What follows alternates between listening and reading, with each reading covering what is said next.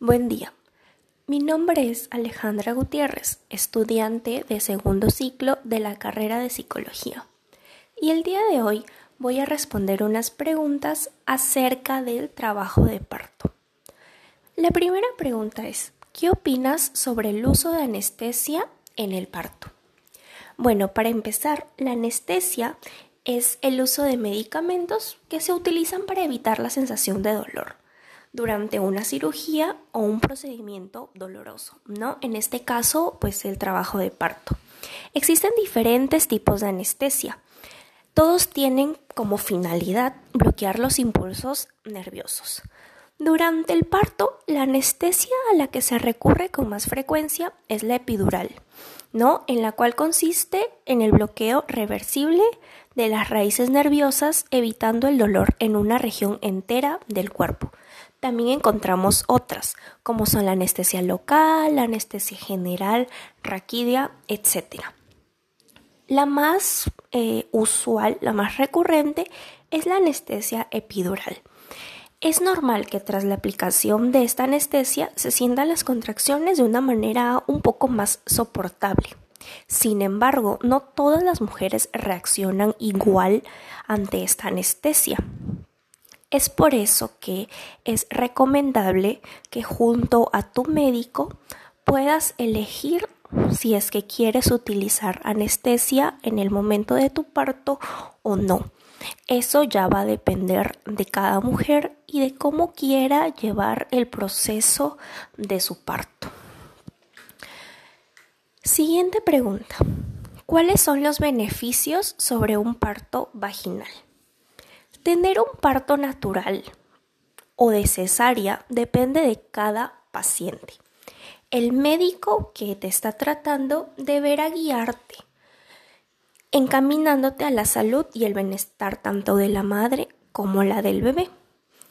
Algunos beneficios del parto vaginal es que tiene una pronta recuperación, dado que el grado de invasión es mínimo comparado con el de la cesárea. El riesgo de padecer endometritis, infección del útero, es menor a comparación con la cesárea. También el riesgo de padecer hemorragia o bloqueos intestinales es menor, así como la pérdida de sangre. También favorece la liberación de oxitocina, lo que estimula la producción de leche materna. No existe un número límite de partos naturales y el bebé recibe una mejor oxigenación cerebral y general. Tercera y última pregunta. Imagine el caso que a usted le llaman para abordar a un cliente que se encuentra en trabajo de parto y presenta un alto índice de ansiedad. ¿Cómo la abordaría? En este caso, es muy importante que previo al trabajo de parto, la madre haya tenido una preparación que se le explique y que se converse y que se llegue a un acuerdo sobre las cosas o sobre lo que va a acontecer en su trabajo de parto. Y de igual manera, va a depender de cada madre cómo es que se le va a abordar. Por ejemplo, en algunos casos no es necesario dar demasiados mensajes verbales a veces es mejor eh, conectarse con ella a través de lenguajes no verbales, como son miradas, gestos, caricias, etc. En el caso de que eh, la madre prefiera eh, llevar una comunicación verbal, es mejor mantener una actitud de animar, de escuchar y no tanto de compadecerse. No hay que dejarnos llevar tampoco por ese deseo de colaborar activamente, pues es muy probable o es muy posible, ¿no? Que a la madre no le apetezca, ¿no? Eh, que, que, seamos tan partícipes de eso, ¿no? Con que la estemos animando, con que le brindemos confianza, con que em, sepamos tranquilizarla, calmarla, pues va a ser suficiente, ¿no? Es importante prestar a sus necesidades, eh, ¿no?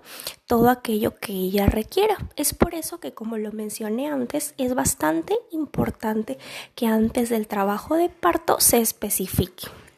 Por ejemplo, hay algunos casos en donde las madres prefieren escuchar música durante su trabajo de parto o leer algún libro. Es por eso que todo eso se debe conversar antes de que llegue el momento del trabajo de parto, ¿no? Y un punto importante que voy a volver a recalcar es el transmitir esa tranquilidad, ¿no? Y que el entorno en donde ella se encuentre también sea un entorno tranquilo. Bueno, esas han sido todas las preguntas planteadas para hoy. Espero que esta información así haya sido clara, útil para todos. Hasta luego.